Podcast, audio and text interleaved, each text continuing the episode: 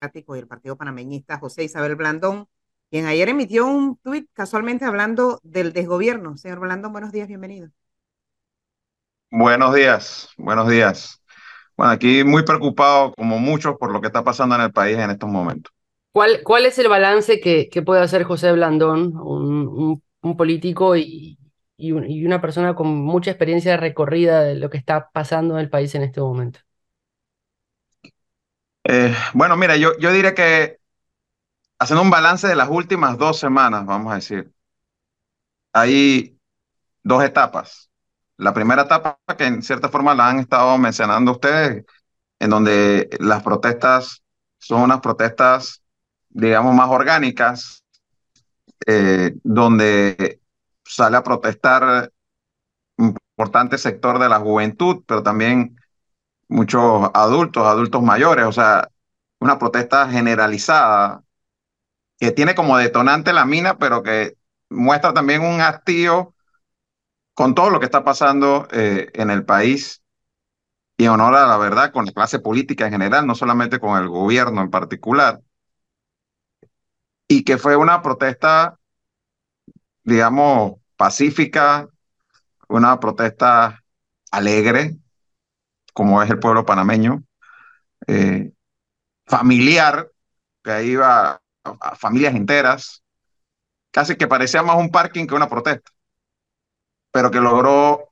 objetivos importantes, porque se aprobó una ley de moratoria de la minería que tenía años, está discutiéndose el tema en el país, y ha puesto contra la pared al gobierno, a la asamblea, refiriéndome al Ejecutivo, a la Asamblea y al órgano judicial, que yo no veo realmente que el fallo vaya a demorar más allá de la primera semana de diciembre, lo cual sería bastante expedito para un proceso de inconstitucionalidad. Y tampoco veo que vaya a salir de otra forma que no sea declarando la inconstitucionalidad del contrato ley. Por esa presión ciudadana, que logró su objetivo sin tener que ser la manifestación en sí violenta. Hubo represión y fuerte, como pocas veces la ha habido en los últimos 30 años.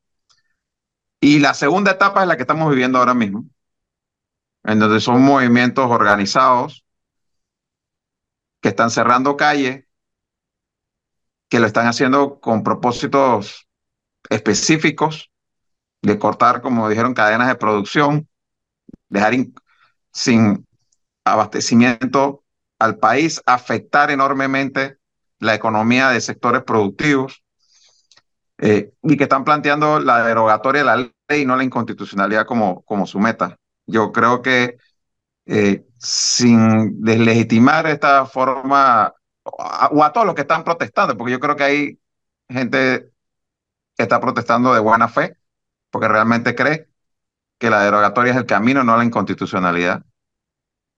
Pero realmente creo que como método de lucha es equivocado, porque lo que está generando es antipatía más que simpatías y está afectando más a las clases populares que a lo que ellos dicen combatir, que a la oligarquía y demás.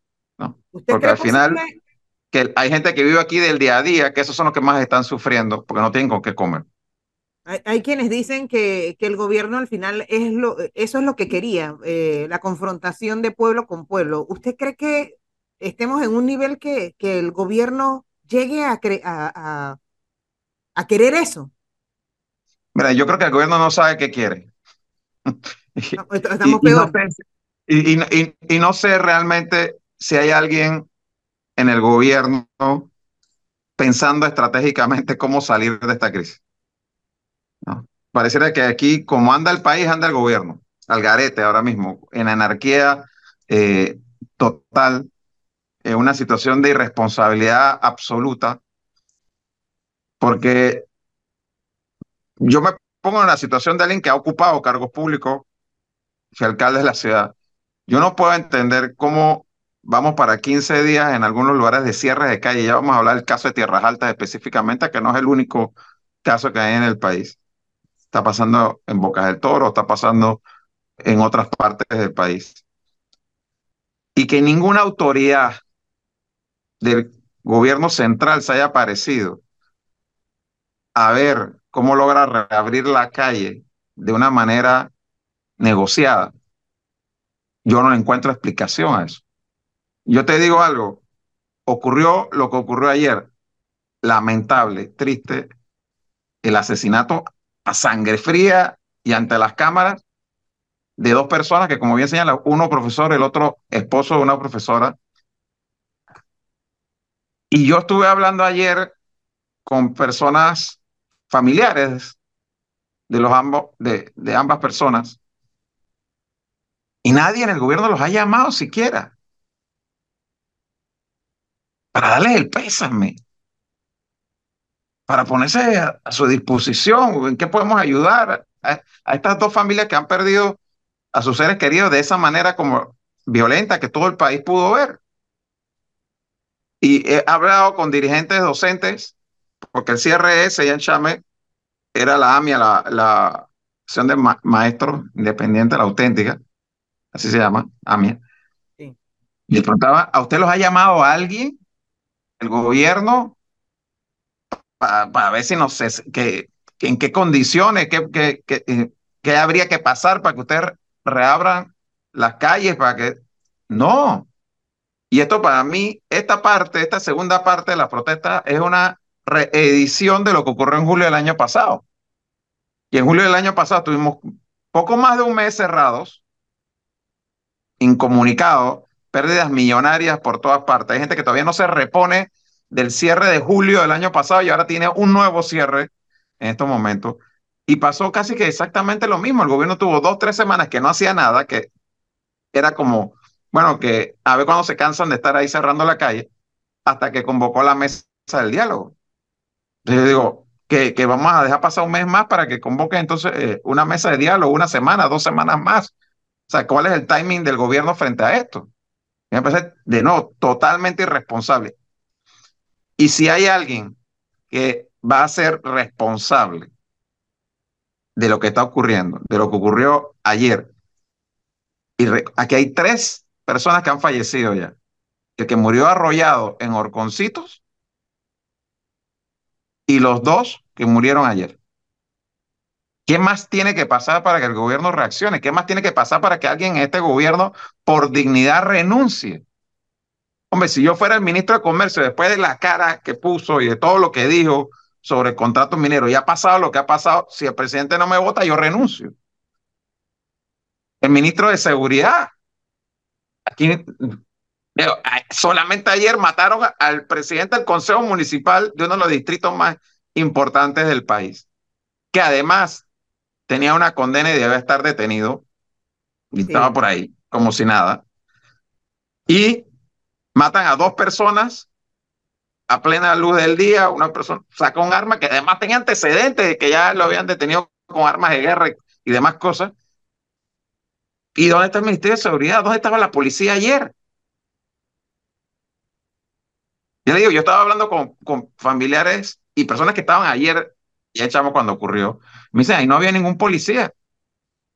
Y lo que no ha salido en los videos es que el señor iba a escapar. La gente retuvo el carro hasta que llegó la policía.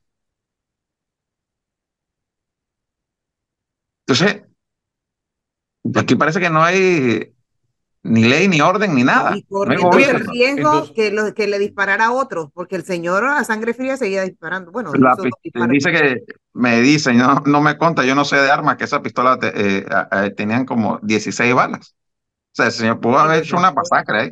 Pero, a ver, doctor Blandón, entonces vamos a suponer, vamos a entrar en, en, en, el, en el cuarto de suposiciones. Si usted estuviese en este momento en el poder, como puede llegar a estarlo, siendo vicepresidente de la República, ¿usted le pediría la renuncia a todo su gabinete o le recomendaría al presidente pedir la renuncia a todo el gabinete? Mira, yo no sé si tanto como a todo el gabinete, pero aquí hay gente que es directamente responsable o si tienes que sacrificar a alguien o que tuvo que dar la cara en esto, aquí está nuevamente el ministro de Comercio, el ministro de Seguridad y para mí el ministro de Economía y Finanzas. ¿Me explico? Esos tres, por lo menos. Y te digo, es que a, mí, a, mí me sorprende es que el gobierno como que no, hubiera no hubiese pasado nada. O sea, aquí hemos tenido en los últimos días, sobre todo la primera semana de protestas, las protestas más grandes que se han dado en Panamá desde finales del 80, cuando vivíamos en una dictadura militar.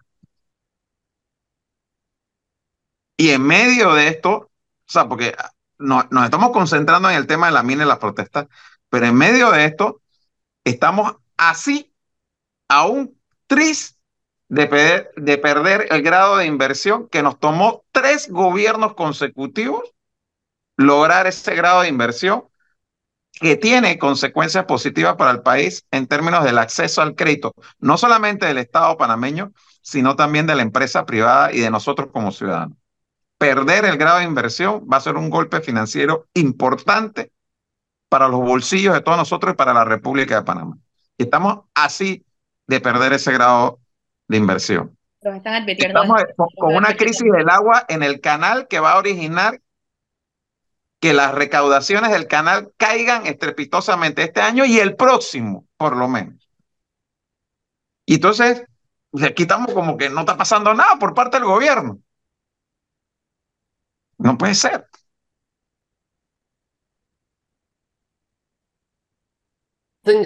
Señor Blandón, ahora yo le, quiero preguntar cuál es la lectura política que hace usted, porque estamos hablando de la crisis social del país, eh, una crisis que puede llevar a una crisis económica, evidentemente. Usted en varias oportunidades aquí señaló, cuando le hemos preguntado, inclusive en la pregunta que, directa que le hacía Gonzalo, si estaba de acuerdo o no con el contrato minero, usted señaló que no estaba de acuerdo con el contrato minero directamente, lo recuerdo en, en, varias oportunidades que nos ha concedido. Pero también hemos dicho que esta crisis genera un antes y un después en torno a el periodo electoral que estamos viviendo, porque una forma de leerlo había antes que se dieran estas manifestaciones, otra lectura se le puede dar a partir de este momento y los días subsiguientes que, que vienen hasta el 5 de mayo. dos preguntas le hago. Por un lado, ¿cree que evidentemente hay un, una coyuntura política en medio de esta crisis? Y por el otro, ¿cuál sería, qué lectura hace de posibles cambios en esta carrera política de la que usted es parte en estos momentos como candidato a vicepresidente? Mira, yo creo que, digo, hay las consecuencias políticas, digamos, desde la ciencia política y hay las consecuencias electorales específicamente. Yo creo que desde el punto de vista de las del análisis de las consecuencias políticas, yo creo que las protestas, sobre todo las de la primera semana, digamos, de protestas, marcan un antes y un después en la realidad eh, actual del país. Es un una especie de despertar ciudadano. Yo creo que el balance de, esa, de esos primeros días para mí es positivo desde el punto de vista de la democracia y la participación ciudadana. Desde el punto de vista electoral, yo creo que hay gente que eh, ha sido muy evidente en querer aprovechar electoralmente eh, lo que está ocurriendo, que le está hablando a las gradas para ganar aplausos, con una irresponsabilidad similar a la del gobierno, sin preocuparse por el después. Pero yo creo que también es muy temprano para decir que lo que está ocurriendo ahora ya refleja lo que va a ocurrir en mayo del próximo año. Yo doy un ejemplo concreto. La discusión que hay sobre derogatoria e inconstitucionalidad. Desde que estas protestas empezaron, estamos en la tercera, empezando la tercera semana, más o menos. Casi todos, por no decir que todos los que estaban protestando, tenían una consigna, la derogatoria de la ley. Eso es lo que decían. Sal de las redes, todos estaban hablando de la derogatoria de la ley. Y como algo subsidiario que la Corte fallara. De un día para otro cambió la consigna a que ya no era la derogatoria de la ley, sino la inconstitucionalidad de la ley y que la derogatoria era casi traicionar el movimiento. Y, si no han borrado los mensajes, búscate las cuentas de, de, los, de los principales voceros de la protesta y vas a ver que estaban hablando de derogatoria. Es decir, lo que está planteando Suntrax y los docentes es lo que empezó a decir la protesta cuando, cuando inició esto. Ellos han mantenido el discurso, los otros lo cambiaron. No, no estoy haciendo una valoración sobre quién tiene la razón. Lo que te quiero decir es que así como hoy la población puede pensar algo, mañana la tendencia cambia totalmente. Porque aquí lo que habría que preguntarse es, sale un fallo en constitucionalidad del 23 de noviembre, el día que sea. Yo reitero, no creo que se va a ir más allá de la primera semana de diciembre. Sale el fallo de inconstitucionalidad. ¿Y después qué? ¿Significa el fallo de la inconstitucionalidad, como creen algunos, que al día siguiente el gobierno o la minera va a llegar y dice, quita la llave y me voy y ya se resolvió el problema de la Pero- minera en Panamá? Pero usted apuesta O- entonces por la derogatoria. No, no, no, no. Yo lo que te estoy diciendo es que la opinión pública es muy voluble. Y lo que estaban planteando, que la ley debía ser derogada en cuestión de dos días, pasaron a decir que la ley no debía ser derogada, que lo que había que esperar era el fallo de la Corte.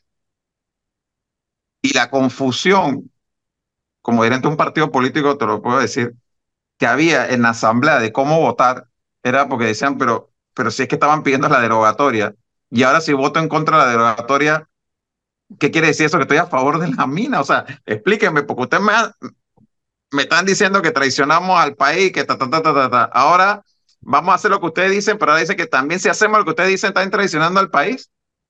Y te lo digo porque hablé con eh, representantes de los sectores que estaban protestando, que me pedían que la bancada nuestra no votara por la derogatoria.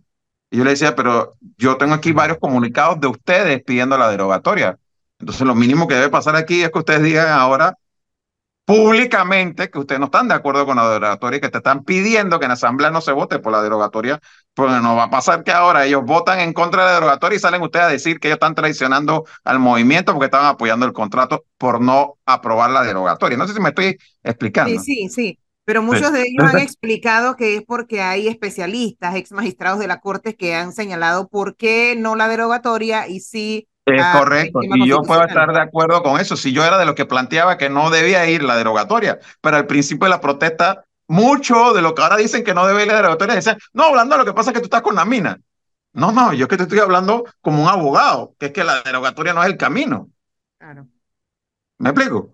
Entonces, lo, lo que quiere decir es, lo que hoy pueden estar pensando que todo está bien y que fulanito sutanito es la estrella de rock de lo que está pasando aquí, que no creo que haya, porque también nosotros vivimos un movimiento parecido a este y para mí, con respeto a los jóvenes hoy, con mucha mayor relevancia y más duración que fue la cruzada civilista, y ninguno, y, y lo primero que estos movimientos sociales no tienen un dirigente.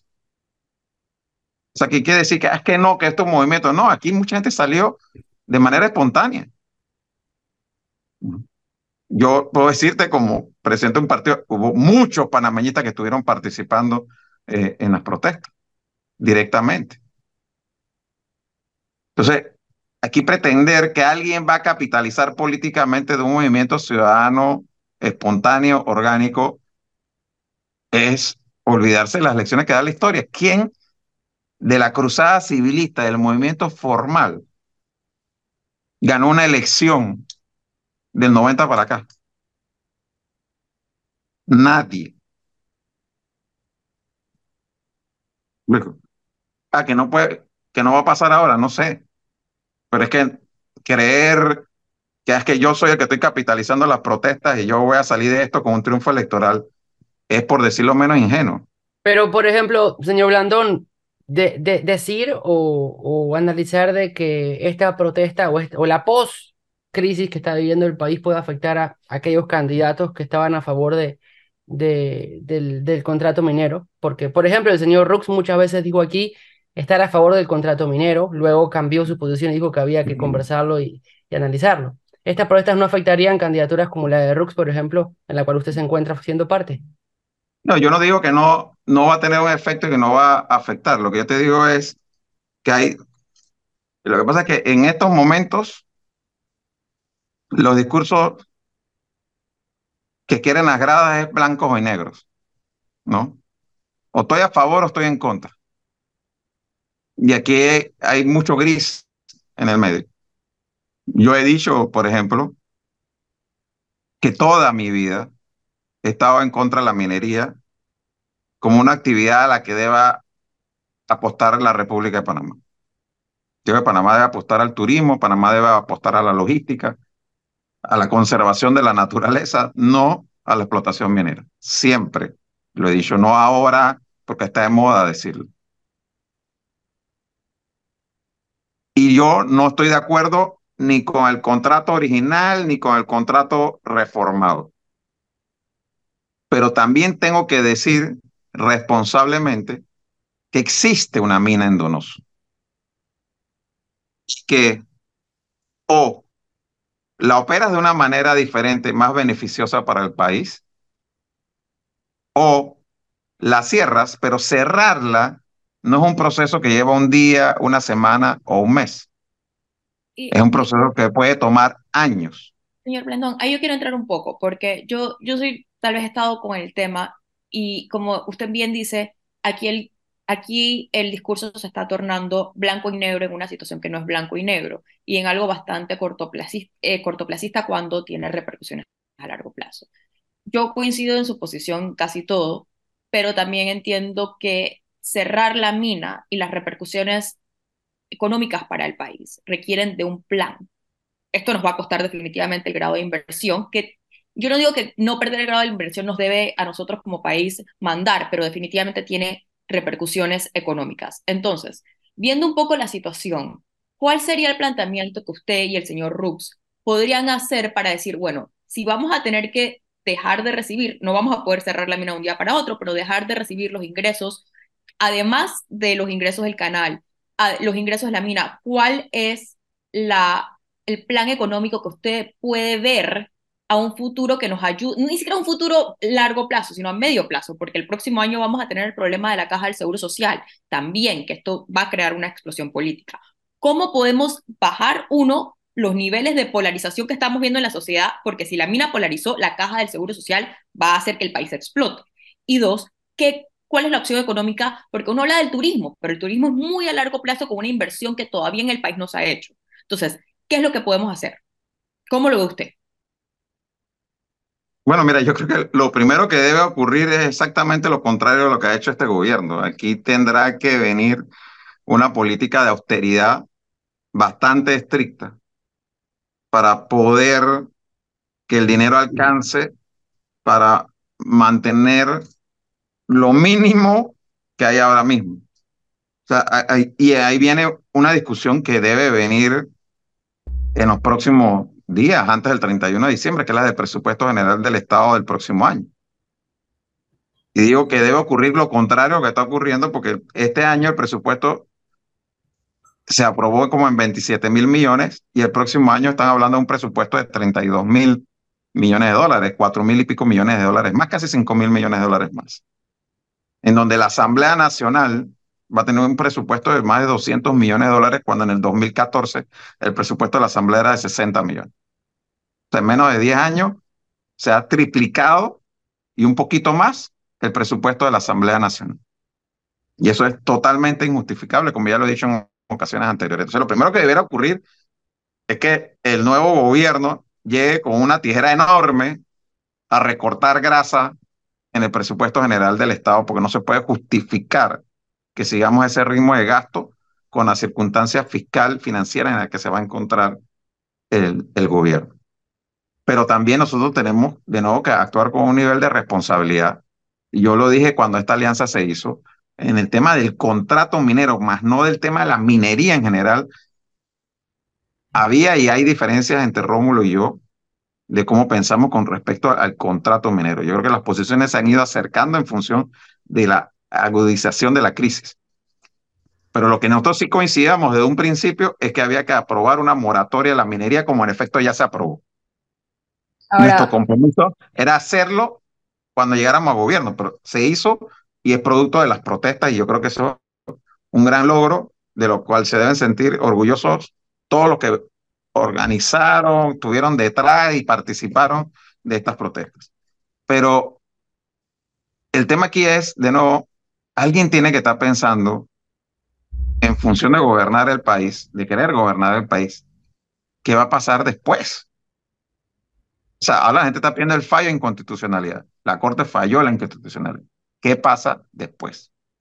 A eso voy. Dentro de su análisis y su experiencia, ¿por qué usted cree que se está dando esta pasividad en el, en el gobierno y tanta tardanza para poder tomar las acciones necesarias? Hay una falta de liderazgo, pero es que esto que está pasando ahora mismo es lo que viene pasando prácticamente desde el día uno del gobierno.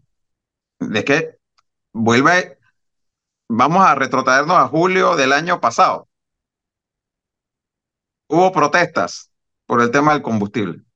El presidente estuvo fuera del país la primera semana de protesta y el gobierno no, no reaccionó a la espera de que el presidente llegara. El presidente llegó y dio una cadena nacional donde no apaciguó nada absolutamente. Al par de días volvió a dar otra cadena cambiando la posición. Después volvió a dar otra cadena cambiando la posición de nuevo. Y casi un mes después convoca una mesa de diálogo. O sea, esto que está ocurriendo ahora es la dinámica, dinámica con la que este gobierno ha estado trabajando los cuatro años y pico. Y no, no cambiaron y no creo que vayan a cambiar ya en lo que queda. Claro, pero ahí, ahí, don José Isabel, hay que reconocer que esto que está ocurriendo hoy, como usted bien decía, se podía prever que sucediera, valga la redundancia, porque usted menciona algo que creo que muchos eh, coincidimos acá, en, que eh, la, eh, la aprobación del contrato minero fue la gota que derramó el vaso sobre una cantidad de problemas que están sin solución o sin solucionar. Pero hay que decir que parte de los diputados panameñistas votaron a favor del contrato minero y votaron a sabiendas de lo que iba a ocurrir. Uno. bueno, pero, pero, pero ahí está el voto. Sí, pero es que ha, estado como parte de la manipulación politiquera de, de, la crisis. Han dicho, la bancada panameñista votó a favor. La mayoría de la bancada panameñista votó a favor. Eso es falso. Un diputado panameñista votó a favor, porque otro que era panameñista ya no lo es. Está expulsado del partido y postulado por el Partido Popular, que está respaldando la candidatura de Martín Torrijos. Pero, pero entonces hablemos de votos a favor, ausencias, incluso perdones en público. La consulta es, ¿cuál es la autocrítica que hace el panameñismo como tolda política al ver que algunos de sus diputados piden disculpas en el hemiciclo por ausentarse o por decir voté a favor y ni siquiera o, no, no, no, no, no me hace sí, bien? vamos, vamos a dejar el récord claro primero.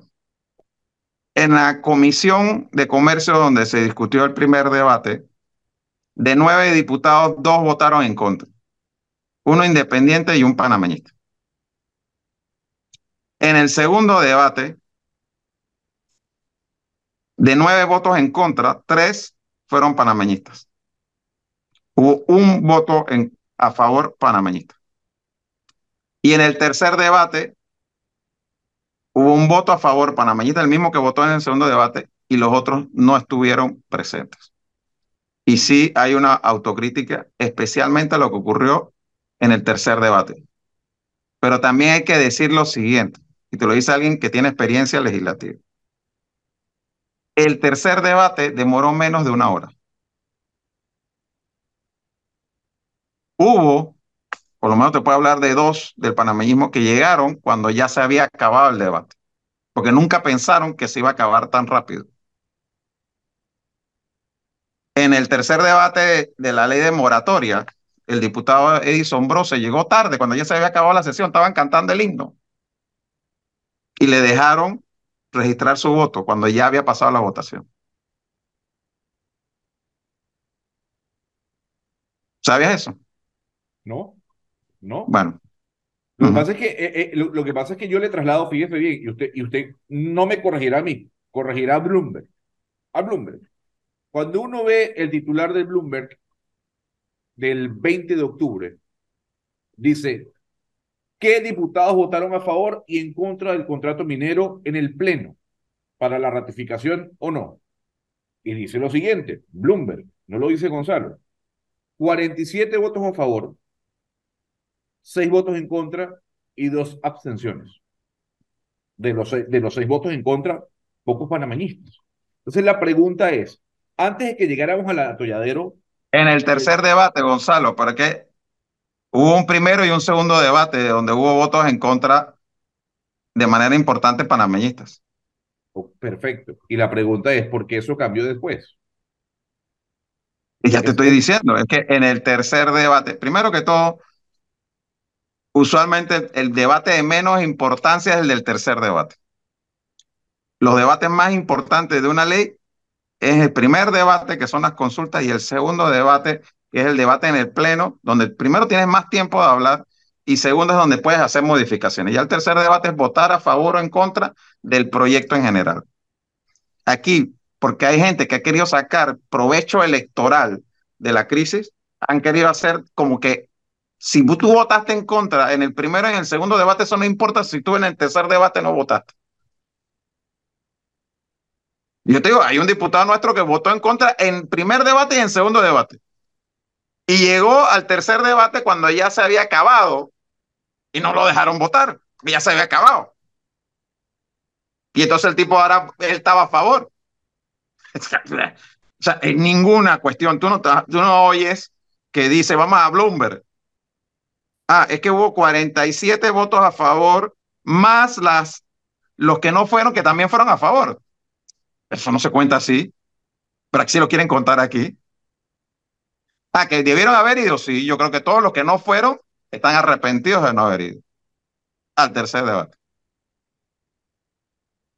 Ahora, finalmente, en lo que le estaba escuchando a José Blandón, una vez más, como lo he dicho, cada entrevista de un, tiempo a esta parte que le hacemos a José Blandón, cada vez veo a un José Blandón no necesariamente más viejo, sí, pero sí con mucha más También más viejo, todos estamos un día más viejos por lo menos. Con mucha más experiencia y con mucha más visión integral, de la integralidad del problema y no nada más enfocado en, en el punto que, que se está debatiendo. Y, y, a la verdad que eso a mí por lo menos me, me satisface saber que por lo menos hay alguien en la vida política que independientemente de, su, de sus pretensiones político-electoral, no deja de ver el panorama completo y no se deja entretener por, por el panorama coyuntural.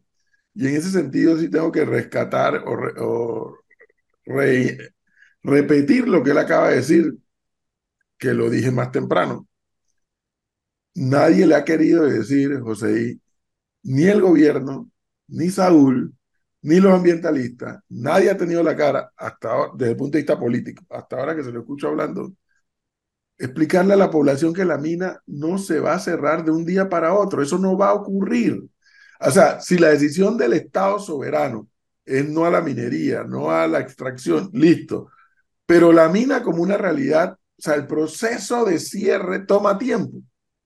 Entonces nadie le ha querido decir, hasta ahora que se lo escucho en boca hablando desde el punto de vista político, que ese cierre no va a ocurrir como lo quiere. La justificación de Saúl para mantener los cierres y la zozobra es que el cierre ya, igual que los ambientalistas, cierre, aunque los ambientalistas ahora están reculando, ¿no?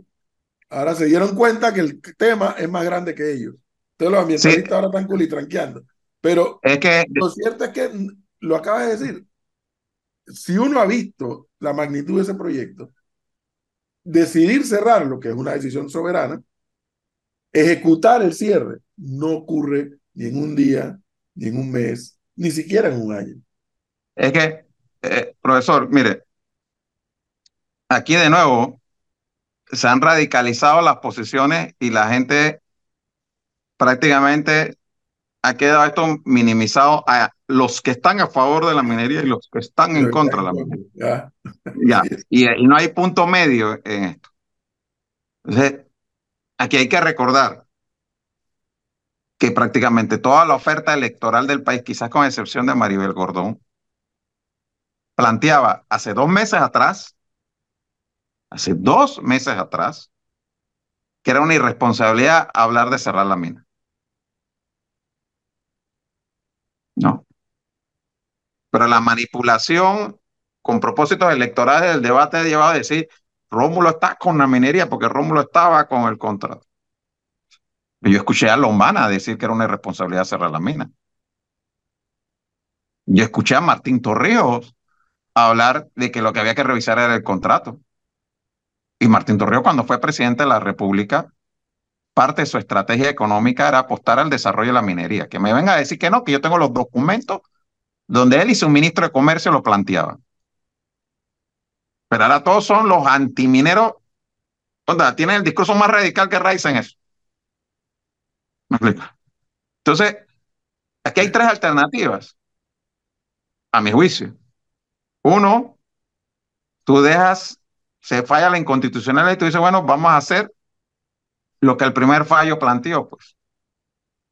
Vamos a hacer una licitación pública para dar la concesión de la mina en nuevas condiciones más favorables para el país. Alternativa uno, yo no estoy aquí abogando por ninguna, quiero hacer un poco de docencia y explicar alternativas. Alternativa dos, el Estado asume como corresponde en propiedad eh, la mina y lo que contrata es un operador de la mina. Y alternativa tres, cerramos la mina. Si cerramos la mina, tiene que haber un proceso de cierre, porque esa foto que todo el mundo ha sacado, que realmente es impresionante ver eso, y tu primera reacción es negativa. Una, yo digo aquí algo que mucha gente no sabe. Una foto que Raiza sacaba en el periodo pasado de la mina las tomé yo. Una vez en una gira de campaña sobrevolando, cuando vi por primera vez eso, me impresionó negativamente lo que estaba viendo ahí. Ese, ese, ese daño ecológico que se ha ocasionado tiene que ser resanado el área. ¿Quién lo va a hacer? ¿Qué es lo que debiera hacer? Que quien ha estado operando la mina y quien ha sacado un beneficio importante de la operación de la mina sea quien corra con los costos de resanar el área. Porque un contrato de operación minera tiene la operación de la minería y también la operación de cierre de la mina que ocasionaste y de los daños que ocasionaste con eso. Si nosotros le decimos a First Quantum, ok, se acabó tu contrato, vete de este país, ¿quién corre con los costos de resanar el área? ¿El Estado panameño? ¿O quién, a quién le vas a pagar para que haga eso? Porque tú crees que eso va a pasar naturalmente, los árboles van a comenzar a crecer y todo lo que... ¿Quién va a hacer eso? Y de la plata que eso va a costar, ¿de qué bolsillo va a salir? Una vez más, una vez más, José Blandón, con una visión mucho más completa de la película, lo está advirtiendo. Es decir, ya sabemos cuál es el problema. Ahora tenemos que hablar del día después. Y de eso es lo que no se está hablando, que es lo que en este instante